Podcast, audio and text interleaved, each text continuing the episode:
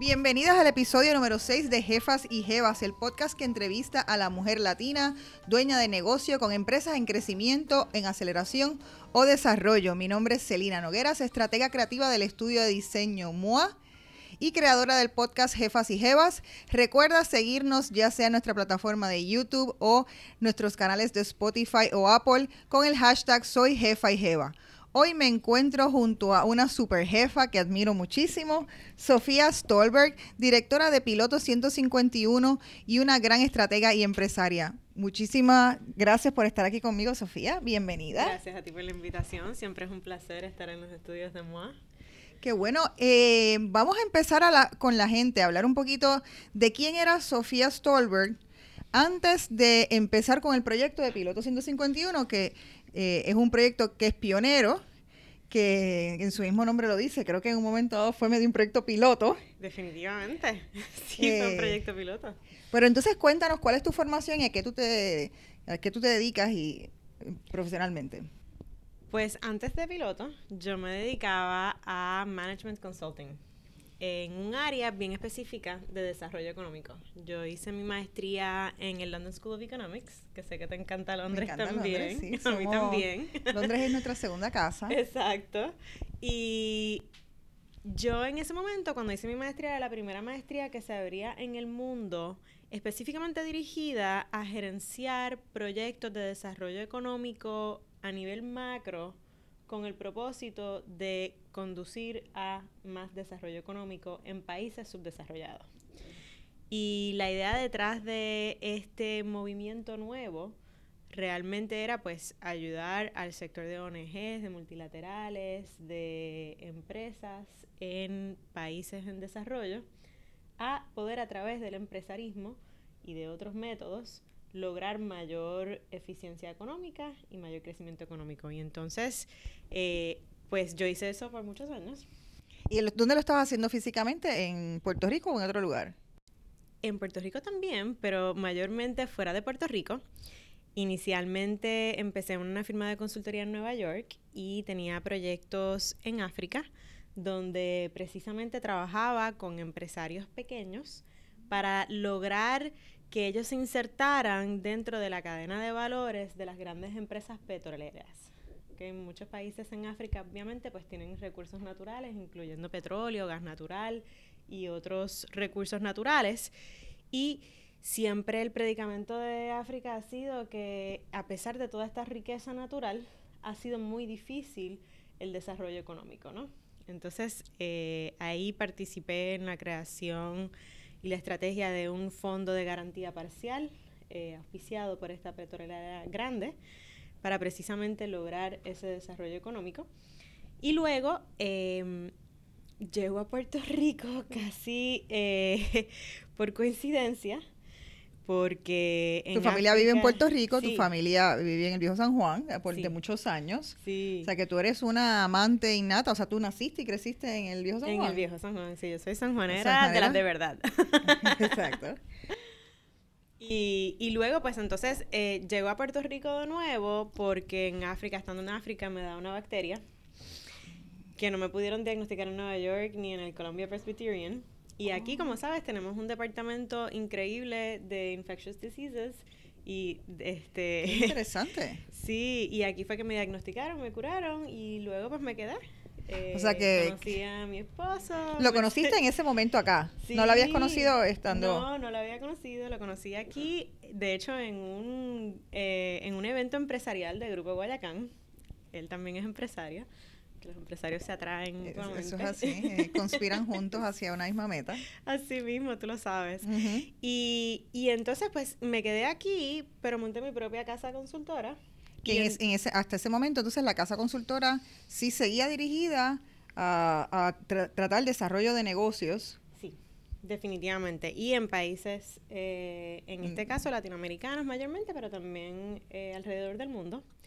Mi cliente en ese momento era la Universidad de Babson, que estaba experimentando con hacer proyectos empresariales fuera del ámbito académico que pudiesen acelerar de una manera u otra a empresarios en alto potencial de crecimiento y lograr realmente cambiar el ecosistema empresarial para que más empresarios de alto potencial de crecimiento surgieran todos los años de manera sustentable en menos tiempo de lo que le tomó, por ejemplo, a un Silicon Valley convertirse en un Silicon Valley, ¿no? lo que estás diciendo es súper interesante eh, porque eh, básicamente ese es el predicamento de Puerto Rico hoy en día, o sea que de alguna manera quizás eh, era tu plan regresar a Puerto Rico o sabías que existía la tierra fértil precisamente para duplicar esos conocimientos.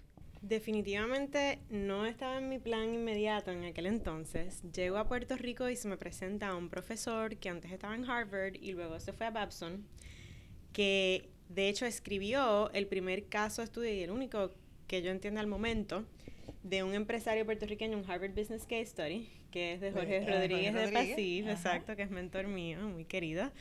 Y eh, Jorge decide que de la mano de este profesor había que hacer algo en Puerto Rico con el empresarismo. Porque en ese momento, en el 2010. Sí, estamos hablando exacto, hace 10 años, 12 años. No estaba pasando ni una cuarta parte de todas las cosas que están pasando en el ecosistema hoy en día. De hecho, la palabra ecosistema empresarial ni se conocía a nivel internacional, realmente. Eso fue una palabra que, un concepto que realmente este profesor, profesor Eisenberg, desarrolló y yo fui parte de ese primer proyecto piloto que se hizo aquí en Puerto Rico.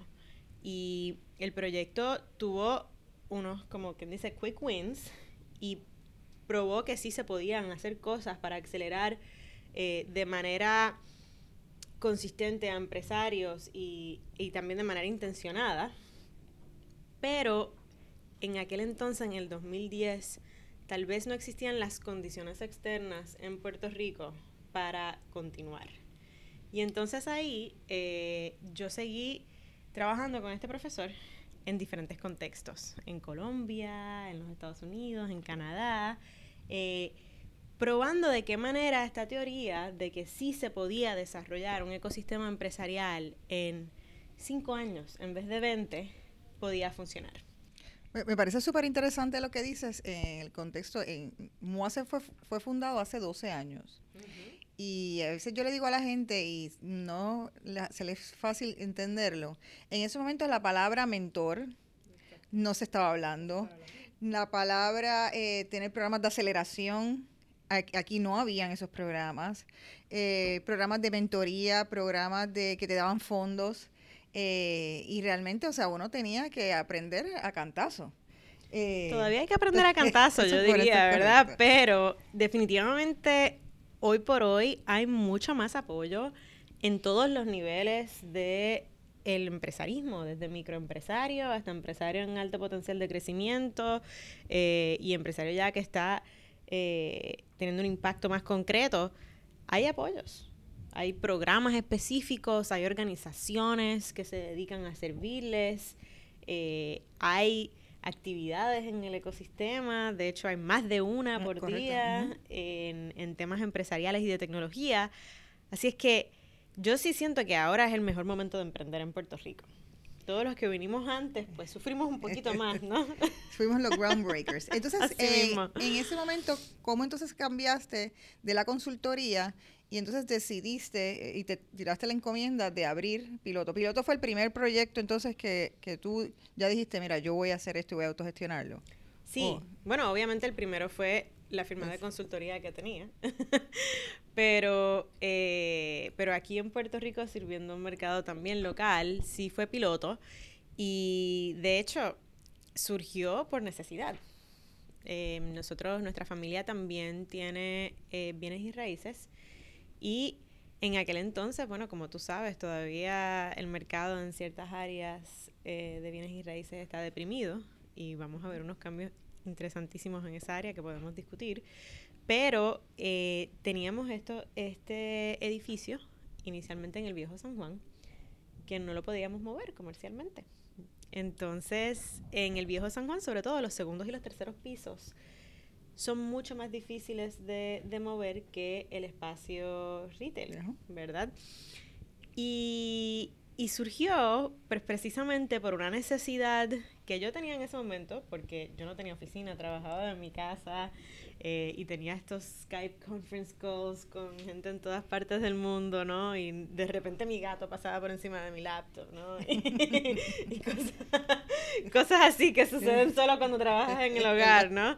Eh, y mi hermano pues también tenía su propio bufete, que trabajaba también entre Miami, Nueva York y acá. Eh, así que sí fue una, una, necesidad personal que teníamos de tener un espacio de oficina donde también pudiésemos conocer a otra gente interesante y sobre todo porque nuestra clientela estaba mayormente fuera de Puerto Rico, pues poder hacer ese networking. Eh, pero realmente fue porque esa necesidad de mover ese segundo y tercer piso también nos movió a eso. Y recuerdo como si fuera ayer que vino una persona, un empresario casado, asiático casado con una puertorriqueña.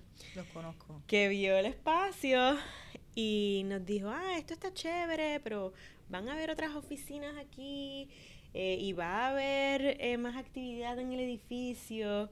Y en ese momento mi hermano y yo nos miramos y le dijimos, sí, va a haber un coworking space aquí, en el segundo piso, vamos a hacer uno. Eso, eso es lo que se llama cuando, cuando el hambre se asocia con la necesidad. Exacto. claro que sí que lo va a haber. Y ahí, entonces cerramos con, con ese inquilino y nos miramos y nos dijimos, ok, pues tenemos que hacer un coworking space ahora. No hay problema, vamos a hacerlo. Eh, obviamente, por la experiencia de ustedes en las ciudades que estabas diciendo, ya ustedes habían visto la cosa del coworking space, porque claro, igual de lo que estamos trabajado en otros coworking spaces fuera.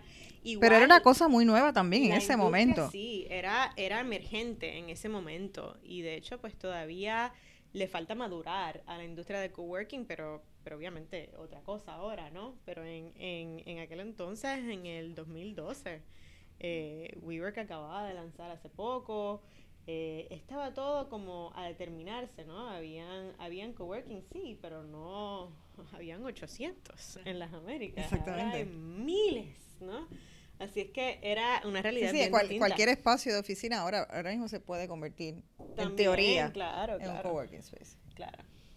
Y entonces eh, se, se, tiraron, se lanzaron a hacerlo, que es lo que me parece interesante, ¿no? Porque tienes, había una necesidad de que tenían unas propiedades en el viejo San Juan que necesitaban rentarse, tenías necesidad de tener un espacio de oficina y a la vez entonces esta persona fue la como que te puso en el spot y te dio entonces ese dínamo creativo. Exacto. Entonces, eso de alguna manera pues nos trae a, la pregunta que nos hicieron eh, en las redes de qué serías si no fueses lo que te dedicas hoy en día. Y, y, la contestación a esto, que la, la, puedes decir tú, pero, pero redunda, entonces, ¿cómo eh, decoraste y cómo diseñaste ese espacio? Claro, yo absolutamente en otra vida yo era diseñadora. o sea, yo, yo me, me creo Gaudí, ¿no? Pero, y me encanta, me encanta. El tema de diseño siempre ha estado bien presente en piloto. Eh, como lo debe estar en cualquier espacio de trabajo, porque es importantísimo. Nosotros, la realidad es que pasamos más tiempo en el trabajo a veces que en nuestras propias casas. Entonces, eh, a veces no nos damos cuenta de la importancia del entorno en influir no tan solo nuestra productividad, sino nuestro humor, si somos felices o no. Así que eh, esta parte pues siempre me ha apasionado a mí desde muy joven. La verdad es que no sé por qué no estudié diseño. Algún día. Porque estudiaste negocios para después ejercerlo. Eh, y sí, definitivamente eh, todo lo que hay en piloto hoy en día y lo que hemos creado siempre lo hemos visto desde una perspectiva de diseño también. Y entonces, en esos primeros, ese primer tiempo de piloto fue un tiempo que podemos decir fue interesante. Eh, Bien interesante. No sé si fueron el primer año o tres años, pero yo sé que hubo un tiempo de, ajuste. Eh, y eso es algo que la gente no necesariamente, no todo el mundo ni tiene la madurez eh, para aceptar en un negocio, ni tiene la sabiduría para, lo que se llama pivotear. Y yo creo que de alguna manera ustedes en piloto eso sí pasó. Y sí se puede de alguna manera contar y compartir esa experiencia para, para que la gente entienda cómo son los procesos. O sea, no es que uno saca la idea que es exitoso que el mercado necesita de la primera. Claro, y la realidad es que eso que tú comentas se vuelve más presente cuando estás innovando y cuando estás creando algo completamente diferente en un mercado. Nosotros en el 2013 cuando lanzamos éramos los únicos. Nadie sabía lo que era coworking, Celina. Nadie, nadie. nadie. Entonces, hoy pues todo el mundo sabe, ah, pues claro, coworking, ¿no? Y qué bueno que, que se ha desarrollado esa industria, pero en aquel entonces eh, realmente fuimos pioneros en crear ese concepto aquí en Puerto Rico y inicialmente la gente no lo entendía. Entonces recuerdo como si fuera ayer que mi hermano Juan Carlos y yo dijimos, bueno, tenemos que educar. La gente tiene que entender más lo que es este concepto de coworking, cuáles son sus beneficios y por qué eh, es algo que les añade valor, ¿no? Así que empezamos a hacer muchos eventos. Y entonces esta es la famosa historia de los eventos de piloto, que hacíamos muchos eventos inicialmente, eh, donde pues la comunidad de startups y tech, que en aquel entonces era diminuta, ¿no? todavía sigue siendo pequeña, pero mucho más grande de lo que era en, en aquel entonces. Y, y pues esta dinámica de que nos veíamos las mismas caras todos los meses. Hola, ¿cómo estás de nuevo? Y cómo eso fue cambiando a medida que pasaba el tiempo, que en un momento dado empezamos a ver gente completamente nueva, gente dispuesta a reinventarse, obviamente mientras, mientras más se profundizaba la crisis económica, más necesidad había, más empresarios con modelos que no necesariamente estaban a prueba de la recesión, más eh, personas que habían perdido sus empleos, más estudiantes enfrentándose a un mundo laboral mucho más complejo y difícil y competitivo. Y, sin, oportunidades. Y sin oportunidades. Y entonces es que empieza a coger tracción el tema de las startups y la tecnología. Y, en ese sentido también estabas conectada a eso, por, obviamente porque sabías, venías de ese background y sabías, pero entonces tu esposo eh, entonces estaba más dirigido hacia el empresarismo, pero en el lado de la tecnología. Exacto. Mi esposo fue uno de los primeros, si no la primera startup en Puerto Rico en tener un, un exit. Eh, exitoso aquí en, en, Puerto Rico. Cuando Para las que no estén familiarizadas con el tema, el éxito es cuando te eh, adquieren la compañía, o sea que la persona puede entonces vender la compañía y salir de ella. Es un momento de liquidez que viene en diferentes maneras, ¿no? Eh, puede ser eh, un merger and acquisition, donde te compra otra empresa más grande y te conviertes en parte de una empresa más grande. Eh, puede venir a través de un Initial Public Offering, que también es otro evento de liquidez, eh, donde pues se convierte en una empresa pública, ¿verdad? Que eso estamos viendo que está pasando mucho en, eh, en nuestra industria ahora, que está a punto de pasar con una de, las pioneras también en, el mercado. y pues puede venir también pues por, por, por, otro, otro tipo de, de, de, vía, ¿no? Pero mayormente esas son las dos que son más comunes. Eh, y sí, en aquel entonces cuando lo estaba emprendiendo había aún menos. ¿no? Eh, no había ningún ecosistema, punto. Lo que fue suerte, de alguna manera. Sí, sí, sí, sí, claro. Eh, así que en ese transcurso, pues nosotros también empezamos a crear nuevos negocios. Estábamos obviamente, pues todavía corriendo piloto 151, pero empezamos a expandir a otras oportunidades. Y ahí también abrimos nuestra escuela de programación Code Trotters, que ya va por su cuarto año. Eh, ok, entonces, pero antes de, entrar ahí, eso sale de que teníamos el espacio, entonces ya tenías de alguna manera ese, ese revenue y ese negocio corriendo, y entonces dices, para, para mantener el espacio vivo, haces actividades. Y de alguna manera me imagino que entonces hizo un clic en ti y dijo, bueno, pues entonces vamos a, rentabilizar estas actividades que lo que van a hacer es, eh, preparar el ecosistema. También, también. Eh, realmente nosotros hoy en día en piloto hacemos tantas cosas, muchas de las cuales la gente no, muchas de las cuales la gente ni, ni conoce que hacemos, ¿no? Eh, pero siempre en este tema empresarial, yo siempre lo que digo es que lo más importante, sobre todo cuando uno está empezando un negocio, es actuar. Es probar cosas nuevas, es darse contra la pared, es levantarse y decir, ok, pues a lo mejor esta no era la vía adecuada, pero sí esta otra tiene oportunidad. Y ver entonces de qué manera uno puede seguir buscando esas oportunidades que tengan rentabilidad. Y así es que ha surgido en realidad todo lo que nosotros hemos hecho en piloto. que ha sido eh, porque hemos visto una necesidad en el mercado, porque nuestros mismos clientes nos han pedido ciertas cosas y ciertos productos o servicios que seguramente te ha pasado a ti Correcto, también. sí, vías que uno amplía servicios que estaba dando porque orgánicamente el cliente ya va creciendo y va pidiéndolo. Y esa es la mejor manera de emprender realmente, cuando tú tienes un cliente al otro lado con quien tú puedas probar esa idea, con quien tú puedas, eh, ¿verdad?, afinarla antes de lanzar al mercado.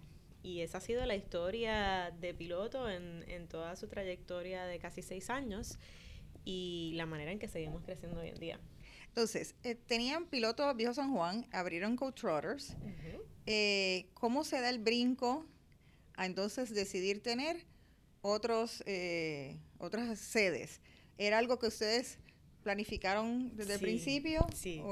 porque es que, aunque, aunque fue, según dices, un poco Spark que salió ahí la idea de hacer el coworking, pero yo imagino que esto combina perfectamente con la trayectoria familiar de bienes y raíces. Sí, lo que pasa es que nosotros siempre queríamos expandir y tener mucho más de una sede, ¿no?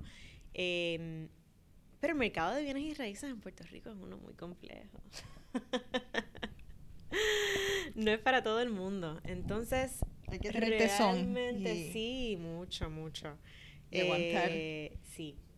Y realmente no, no pensábamos que nos íbamos a tardar tanto tiempo en, en abrir un segundo espacio, pero eh, nos tomó, nos tomó tres años. Y finalmente pues logramos encontrar un edificio que eh, fue comprado por un fondo y que nos abrió la puerta para entonces nosotros convertirnos en el ancla y ese estamos hablando del edificio de Santurce. O sea, el Santurce fue la segunda sede. Sí. Eh, ¿Y cuánto tiempo tú estuviste? Porque yo recuerdo que tú llevabas con la idea de viviendo espacios y coqueteando con espacios y hablando con gente, moviéndote como un año, dos años antes posiblemente. Sí. sí, sí, más. ¿En qué año fue que ocurrió, en qué año de piloto fue que ocurrió Santurce? Santurce abrió un mes antes del huracán María. Oh, my God. ¿Cómo fue eso? Cuéntanos eso, Sofía.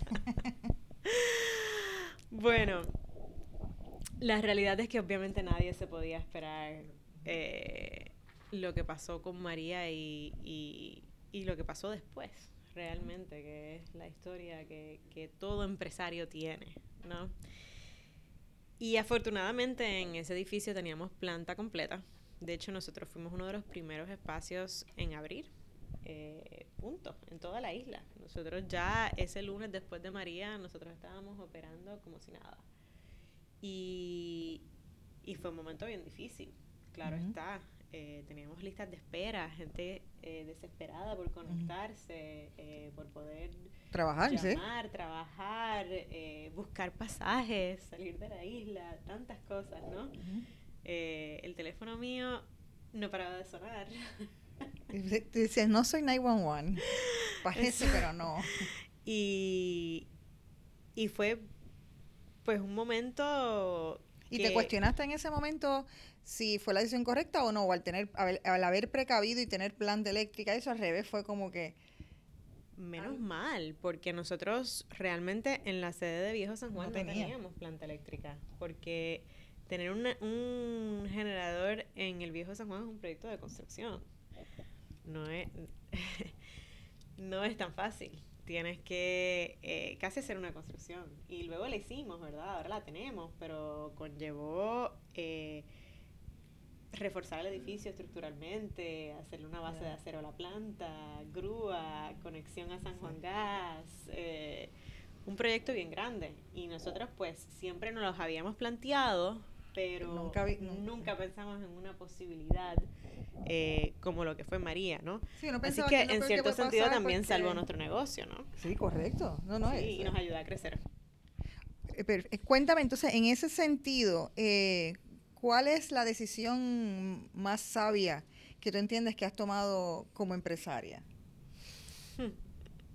que tú dices, qué bueno que tomé esa decisión porque si no hubiese hecho eso, a lo mejor hubiese ido por otro lado.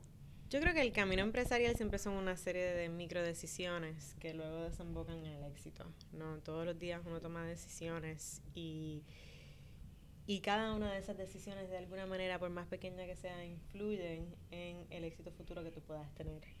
En el caso de piloto, nosotros como grupo estamos bien diversificados. Y es como cuando tú haces inversiones personales, ¿no? Cuéntanos un poquito de, de las implicaciones de eso. Pues eso lo que implica es que si un negocio no le va muy bien, no tienes todos tus huevos en esa canasta, ¿no? Eh, y eso puede pasar a veces, aunque tú valides tu idea, aunque tú veas que hay una necesidad en el mercado y clientes dispuestos a comprar tu servicio o tu producto, hay veces que cambios en el mercado completo, ya a nivel mucho más macro, pueden desestabilizar Como ahora el mismo negocio que tienes. impuestos con China, por ejemplo, Claro, un ejemplo para algunas exactamente, personas. Exactamente, como lo que pasó con María, realmente, que destabilizó el mercado completo empresarial, ¿no? Entonces, eh, si tienes todos tus huevos en esa única canasta, de repente te quedaste sin la cabra y sin la soga, ¿no? Y nosotros, pues siempre como grupo, hemos eh, logrado diversificar en diferentes áreas y eh, eso también ha sido parte de ver nuevas oportunidades, mantenernos sólidos económicamente y eh, planificar. Otra de las cosas que también nos ayudó eh, en ese momento es que nosotros teníamos reservas porque estábamos preparados financieramente para eso.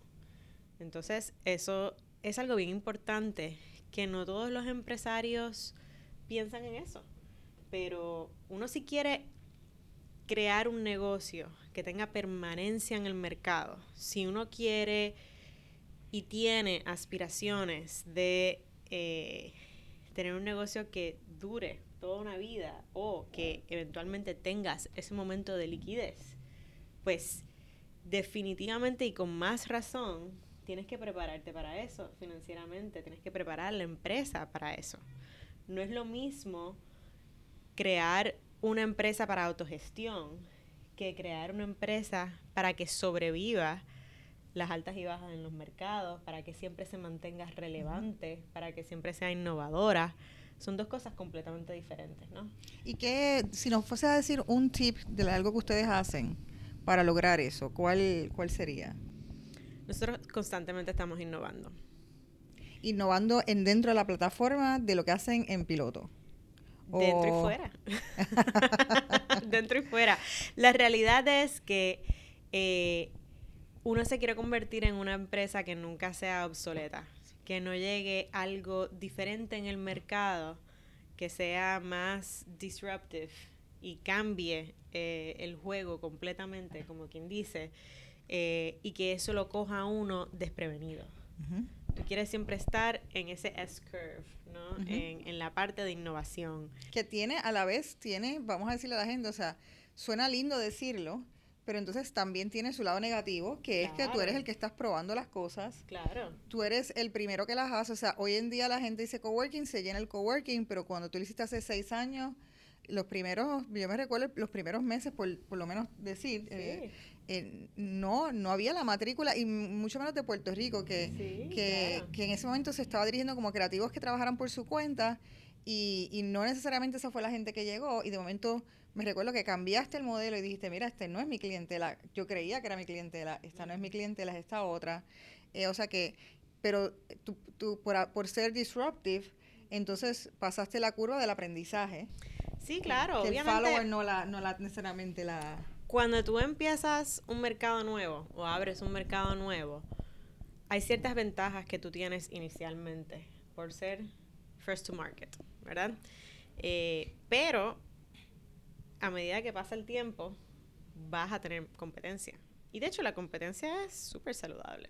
Yo estoy agradecida que tengo competencia porque eso también es parte de lo que eh, hace que uno como emprendedor, como empresario, crezca, innove. Y haga quiera cosas mejorar, quiera ser mejor. Claro, claro, es fundamental. Eh, y obviamente pues estos jugadores que vienen después de ti tienen también ese second mover advantage, que no tienen que costear Exactamente. la parte de educación, la apertura en el mercado, eh, realmente crear esa necesidad cuando no existía antes. Todo ese trabajo lo hicimos nosotros. Y ya cuando nosotros abrimos ese mercado, pues mucho más fácil para que alguien más entre. Correcto. Entonces, ¿qué es lo que pasa? Claro, cuando entran más competidores en el mercado, ya nosotros estamos en otras cosas. Estamos innovando en otras áreas. Y esa es la parte que eh, en el empresarismo es más compleja, ¿no? O sea, que, que uno no se puede, no se puede eh, quedar cómodo con la situación. ¿No? Uno tiene que siempre buscar la manera de seguir creciendo, de seguir innovando, de seguir haciendo las cosas diferentes para lograr más mercado. Hablando de cosas diferentes entonces, eh, abriste un mes antes de María Piloto Santurce y tú tenías otro, otro proyecto, todavía no vamos a hablar de los bebés, eh, pero un bebé proyecto, eh, en la mira hacía mucho tiempo y era a Torrey la milla de oro. Sí. Cuéntanos de esa etapa, ¿cómo diste, entiendes que eso fue un brinco? ¿Cómo fue eso? Eso fue un, brinco bien importante para piloto. Y la realidad es que eh, nosotros, todas las localizaciones que nosotros buscamos tienen unas características eh, location, location, location. O sea, es lo más importante en nuestro negocio. Así es que eh, a veces esperamos, teniendo otras oportunidades en la mesa, hasta dar con la oportunidad correcta que sabemos que va a ser mejor para el negocio. Y finalmente, pues en este, en este caso, en Atorrey se dio y encontramos lo que entendíamos en ese momento y todavía al, sol de hoy, que fue el espacio idóneo para nosotros. Yo llevaba queriendo una terraza en piloto por tanto tiempo que cuando finalmente lo logramos, pues fue wow. Y, eh, y de repente también piloto pasa a entrar eh, en un mercado de bueno, a lo mejor no nos asocian necesariamente ahora solo con startups y solo con tecnología. Casi como piloto está creciendo, ¿no? Ahora estás en la milla de oro, ahora de repente eh, los banqueros se dan cuenta que existe algo que se llama piloto y lo buscan y dicen, ah, bueno, pues podría llevar clientes para allá, podría hacer eh, eventos y actividades con ellos. Eh, y ciertamente pues nos puso en otro plano. Tú tienes un cuento súper interesante que me hiciste una vez de, de cómo, cómo el, a ver, que tú querías primero que tenés esta visión, que tú querías ver el rótulo en la milla de oro. Ese era primero como que tu sueño, ese momento que se pusiera ese rótulo. Y, y me contaste que, que, después que eso pasó, la cantidad de eventos de gente, las puertas que te abrió. Las puertas que me Dar ese paso que, que de seguro, o sea, me imagino que es un paso como quiera que asusta. Sí, sí. Eh, porque ya es una implicación. Eh. La verdad es que eh, nosotros sabíamos que eso, que eso iba a pasar. No. Tal vez no con el impacto en que pasó, pero, pero ciertamente fue, fue bien recibido. Cuando, cuando pusimos el rótulo, empezamos a hacer otro tipo de negocio. Empezamos ya a entrar en un poco más las grandes ligas, eh, negocios más establecidos, más importantes, mirando eh, lo que estaba haciendo piloto, dándose cuenta de que existía, eh, tomándonos un poco más seriamente. Y yo creo que también había, hablando de la decoración, había también un grado de, de sentir el espacio, o sea, las oficinas corporativas tradicionales, por lo menos en Puerto Rico, han mantenido un carácter bien conservador y, también es una forma de, ver un espacio más ameno, los espacios, obviamente los coworking se destacan porque tienen unas áreas precisamente que son comunes, que lo que estimulan es que la gente entonces interactúe entre ellas y pueda entonces conversar y, hacer negocios entre ellos. Y yo creo que eso también va cambiando la mentalidad de cualquier persona que va a piloto. Y dice, ah, espérate, pero nuestras oficinas están como tan dated, Definitivamente. Y de hecho, eh, ahora que tú dices eso, ¿verdad? Nosotros hemos incursionado en otras líneas de negocio. Ahora estamos también eh, diseñando y construyendo oficinas para otras personas. Así es que eso también fue una oportunidad. para, Viste que la de decoradora de interiores se te va a dar. Sí, sí, sí. Eh, vimos una oportunidad en el mercado eh, y obviamente nosotros tenemos una experiencia de años en, en bienes y raíces, en construcción, en diseño. De hecho, nosotros, un dato que no mucha gente sabe es que nosotros construimos las nuevas sedes de piloto de principio a, fin, desde demolición hasta apertura, en dos meses y medio.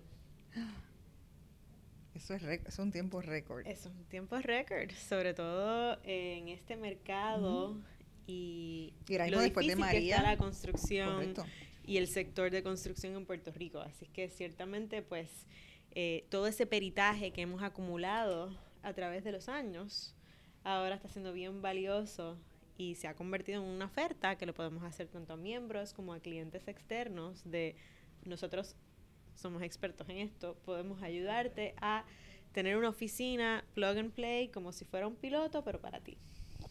Me parece eso excelente. Entonces, cuéntanos ah, en, qué etapa entonces se encuentra eh, piloto o la corporación ahora mismo y cuáles son los retos que, se están enfrentando ahora. Pues nosotros estamos eh, todavía, yo digo que somos startup, tal vez para, para los estándares de Puerto Rico. Eh, no los estándares, el entorno de Puerto Rico y, y, el mundo de negocios aquí no necesariamente somos una startup, ¿verdad? pero sí en mis ojos lo somos. y estamos entrando en un periodo de expansión que siempre es bien complejo, ¿no? Hay muchísimos retos, eh, los muchísimos gastos. Muchísimos gastos, los llamados growing pains, ¿verdad? que, eh, que ciertamente están ahí presentes y el cambio también cultural, ¿no? Porque te conviertes en, en, una empresa donde al principio todo el mundo lo hacía todo, a una empresa donde de repente, espérate, tenemos que tener procesos, tenemos que tener estructura, tenemos que tener un departamento de recursos humanos, tenemos que empezar a organizarnos mucho más, ¿no? Que es un proceso natural, pero que ciertamente pues es un proceso que es retante. Tenemos que tener un team experto, ya no podemos... Eh, y tienes que más que nada, y esto es algo que yo creo que en cualquier etapa empresarial, más que nada tienes que sentirte cómoda con la incertidumbre de las inversiones que estás haciendo y del proceso que estás llevando a cabo. Tienes que sentirte cómoda con el caos, porque el crecimiento siempre es caótico. Quisiera encontrar al empresario que me dice que lo planificó todo y que no, y que no le pasó nada inesperado en ese proceso. Eh, y, y, las implicaciones son mayores, ¿no? Porque cuando tú estás empezando, claro, el empresarismo siempre está lleno de incertidumbre, siempre está lleno de obstáculos, eh, siempre es caótico, en general cuando empresa, empiezas una startup, pues también. Pero ya cuando estás en proceso de crecimiento, esas implicaciones son más grandes porque ya tienes más. Cuando eres una startup no tienes nada que perder. Ah, te equivocaste, pues. Te equivocaste, ok. Tienes más dinero vamos invertido, para, más vamos para otro lado. Pero, pero en esta etapa, te equivocaste y te costó. Con dólares y centavos. Y lo sientes, ¿no? Entonces, eh, no solamente lo sientes, sino que también piensas, puedes poner en juego cosas que ya creaste y cosas que ya estaban estables. Así que, eh, ciertamente hay más eh, riesgo. De repente tienes más empleados. Te preocupas porque dices, estas son las vidas de otras personas también en tus manos, ¿no? No es solamente que yo me quedo sin oportunidad, sino que qué va a pasar con todo el mundo. De repente tienen que motivarlos a todos, todos tienen que tener motivados, todos tienen que tener propósito. Eh, es mucho más complejo en esta etapa, pero sigue siendo súper divertida. ¿verdad? A mí eh, esta etapa es la más que me gusta, así que estoy bien contenta. a mí cuando la gente me pregunta, eh, ¿verdad? ¿Cómo tú hiciste esa, esa, parte de startup y cómo lanzaste y demás? Pues mira, con mucha dificultad porque la parte de startup definitivamente no era mi fuerte. Eh, yo soy una persona, a pesar de que soy bien creativa, bien estructurada vengo de Management Consulting, o sea, que, que, me gusta hacer estrategia y, y, para tú poder hacer estrategia, vamos a ser bien sinceros, tienes que tener fondos con que hacerla, ¿no? Eh, tienes que poder invertir en ciertas cosas, ¿no? Eh, en startup realmente uno siempre está implementando. Exactamente. Eh, y ahora, pues se pone un poquito más divertida la cosa para mí, en mi caso, donde yo me siento más cómoda es en esta etapa, porque ahora sí hay más recursos. Entonces, hay posibilidades de invertir en cosas nuevas, de innovar en áreas donde no podías innovar antes porque no tenías los recursos. Así es que eh, me siento bien cómoda en esta etapa. Me gustaría hablar un, poquito, ya que estás hablando de inversión, eh, en el caso de la mujer, eh, yo entiendo que la mujer no se le ha educado para la inversión, no se le ha educado necesariamente para que sea lista con, con qué hacer con su dinero. ¿cómo, ¿Cómo, de dónde viene tu trasfondo y qué recomendaciones entonces tú, le, tú compartirías? Bueno, yo no necesariamente estoy de acuerdo que no se ha preparado para eso. Yo pienso que ahora eh, la mujer está más preparada que nunca. Y en Puerto Rico ni se diga, ¿no? Pero preparadas para el ámbito de las inversiones. O sea, que, la, que quiero decir, cuando digo preparada es que no, le hablan. O sea, a una mujer no le están hablando desde chiquita, es que tienes que hacer inversiones, es que tienes, ni que, por lo menos en mi, en, mi caso. en mi yo le tengo una cuenta ya a mi hija, y tiene tres años, y, y hablamos de estas cosas. Es importante eso. Eh, yo creo que eres un caso atípico, porque normalmente yo creo que no se le habla a la mujer de, estos temas y cuando de momento se ven con dinero en sus manos, no saben qué hacer con ellos más allá de tenerlos en una cuenta de banco. Sí, que realmente para tenerlos en una cuenta de banco al un por ciento no estás haciendo mucho, ¿no? Em, pues la realidad es que aquí lo importante es que a la hora de invertir sepas de la materia o te rodees de expertos tú no sabes nada de la bolsa de valores, no metas tu dinero en la bolsa de valores y trates de manejarlo tú, porque las probabilidades de que pierdas dinero son muy grandes, ¿no? Eso es lo que está haciendo Miguel con una aplicación ahora mismo. Le voy a dar ese bueno, o, o lo puedes hacer por tu cuenta y aprender a hacer eso, pero tienes que estar dispuesto a perderlo. O sea, si ese dinero, si, si ese dinero que tienes estás dispuesto a perderlo y puedes jugar con él y no te va a molestar, entonces seguro aprender de una cosa nueva, eh, como hacer trading y demás, está súper chévere, ¿no?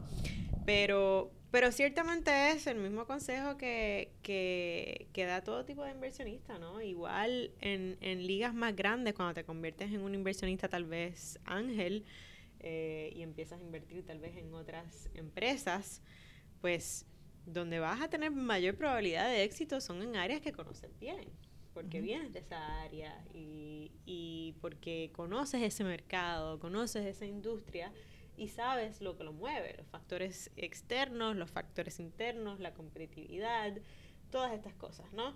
Así que a la hora de hacer una inversión tienes que saber de la materia. Eh, yo siempre pienso también que una cosa muy importante también es saber cómo ahorrar. Ahorrar es fundamental. Eh, no siempre a nosotros los empresarios nos van a salir las cosas como queremos.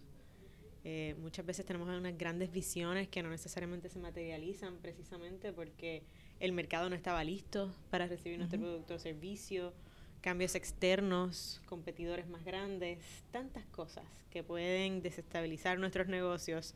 Entonces, es muy importante que siempre tengamos esos ahorros sólidos, que eh, tomemos esa, esas decisiones sabias que, eh, que nos puedan ayudar en, en futuro, ¿verdad? Eh, por ejemplo, yo en nuestra propia casa, nosotros vivimos sin renta porque compramos una casa que también podemos comercializar. Entonces alquilamos el segundo piso en Airbnb, nos cubre la hipoteca y, y ese dinero entonces revierte. Y la luz. Y no tengo ese liability continuo. No me tengo que preocupar de que tengo que pagar la hipoteca de mi casa, ¿no?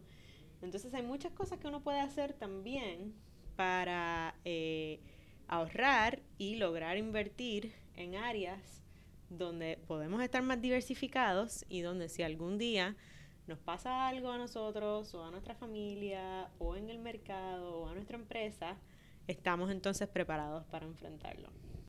Eh, sé que tienes que irte ya mismo y esta conversación está súper interesante, así que voy a retomar otros temas particulares que quiero contigo en una próxima edición, pero antes de eh, terminar, sí quiero preguntarte y de ir a las preguntas, porque te tengo que hacer las preguntas de tu estilo de vida, eso no, eso no puede faltar. Eso está bueno, eso está bueno. Pero antes entonces quería, para ir a la clausura, es, es ¿cuál sería entonces la próxima etapa de piloto y qué necesitas para, para llegar a ella? ¿Dónde visualizas piloto? La próxima etapa de piloto va a ser una expansión fuera de Puerto Rico. Finalmente. Eh, y, y va a tener unas oficinas allí. Y va a ser una expansión eh, también mucho más centrada en la tecnología. Piloto en este momento se está más y más convirtiendo en una empresa tecnológica y tenemos muchas sorpresas por ahí. Oh. Em, un poco también para decirle a la gente, eh, cuando tú hablas entonces, te has pasado hablando mucho de nosotros y todas estas expansiones, eh, ustedes tienen una junta. Nosotros sí, tenemos una. Y, yo creo, y eso es algo que tú cuando llega un punto en una empresa, es una recomendación que... Mm, sí, definitivamente. Eh, no tiene que ser una junta formal, ¿verdad? yo siempre le digo a los empresarios que igualmente si no tienen una junta de asesores, eh, que se puede crear, ¿verdad? Eh, bastante fácilmente hoy en día. Hay mucha gente bien talentosa en Puerto Rico, muchos empresarios que han tenido mucho éxito. Eh, sí, definitivamente tener por lo menos un mentor, un par, ¿verdad?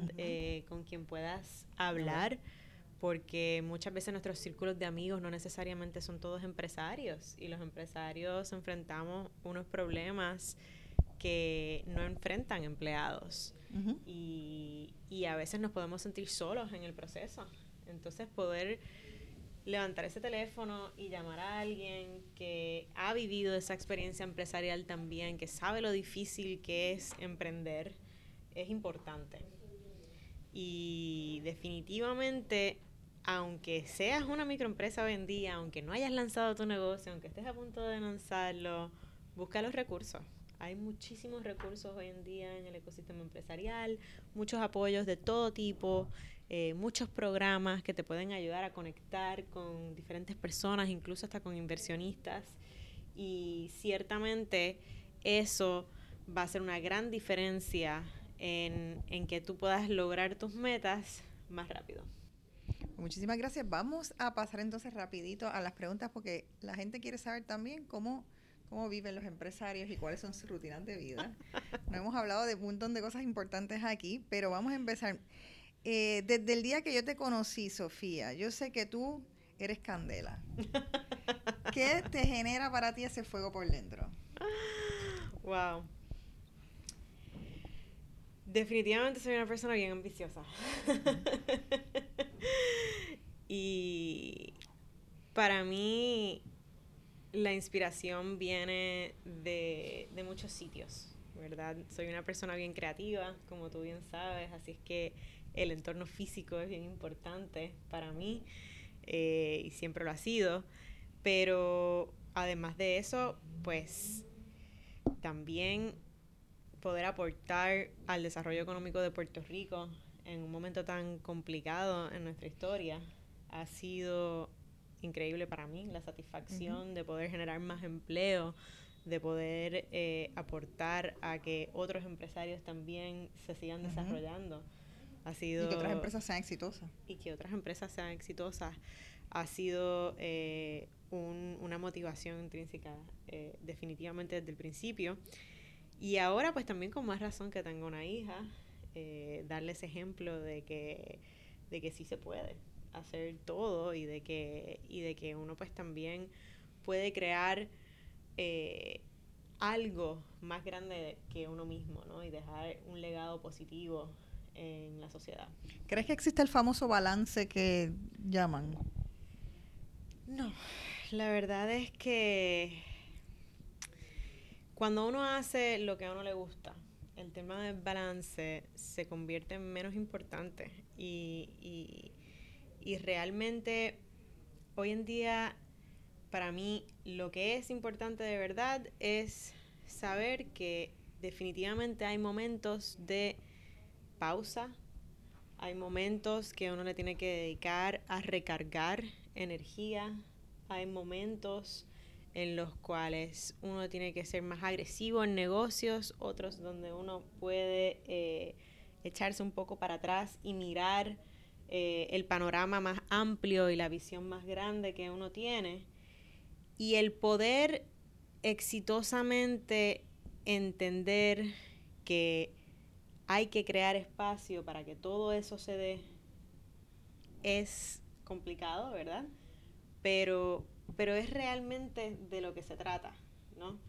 Eh, y, y es lo que verdaderamente yo he visto que los empresarios más exitosos que yo he conocido han hecho. Cada vez que nosotros nos vamos de vacación, siempre estamos trabajando en algo, buscando una manera de, de, traer algo nuevo. De, traer algo nuevo, de hacer alianzas, etcétera. Y eso es positivo también, ¿no? Y no quiere decir que si tú coges una vacación tienes que desconectarlo todo. No, tampoco se trata de eso, ¿no?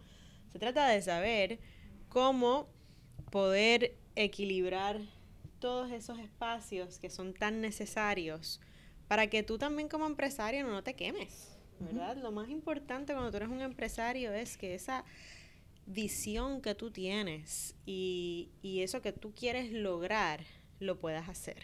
Y muchas veces a nosotros los empresarios se nos olvidan ciertas cosas fundamentales como tienes que comer. Eh, tienes que coger un receso de almuerzo todos los días.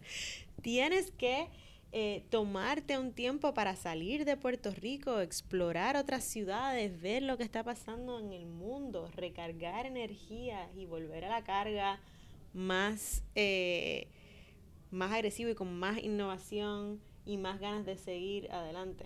Así es que lo veo más así, no necesariamente como un balance entre trabajo y, vida personal. En términos de las, actividades de networking, ¿qué buen consejo de networking le darías a los que nos están escuchando?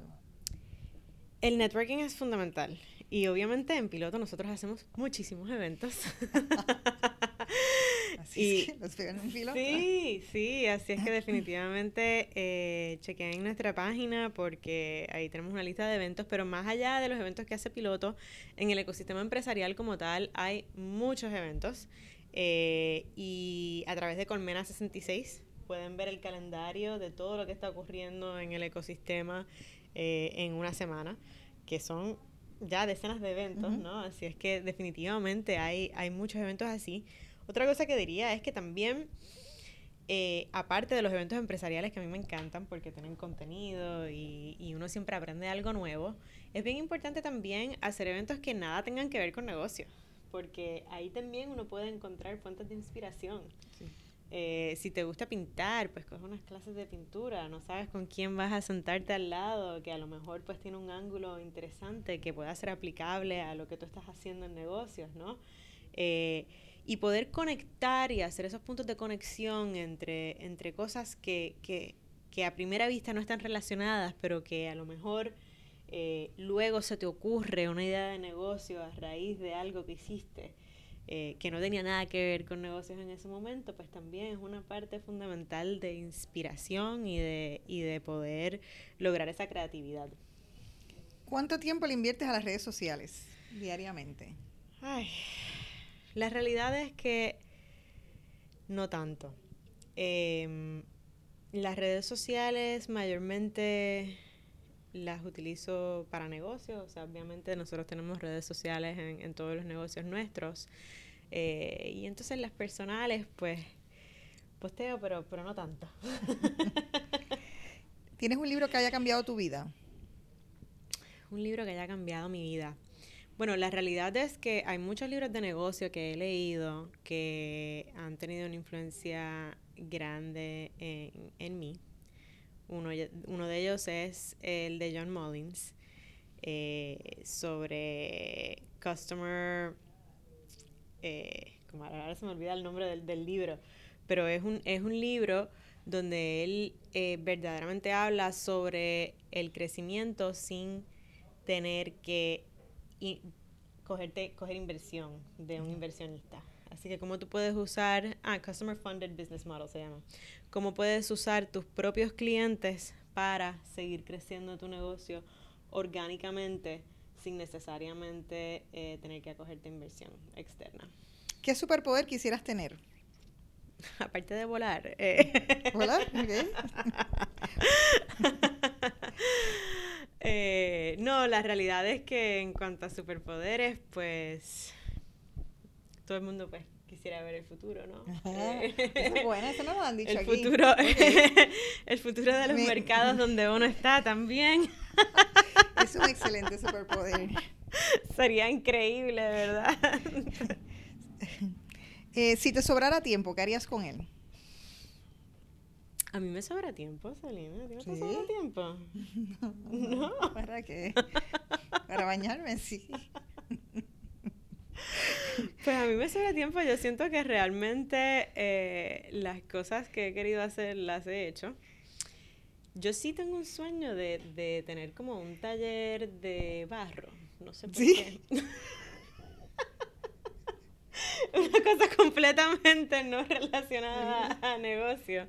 Eh, pero me inspira mucho el tema de poder tener un, un torno de barro. Yo creo que tuviste la película de, de Mi Moore y a lo mejor te quedaste impactada.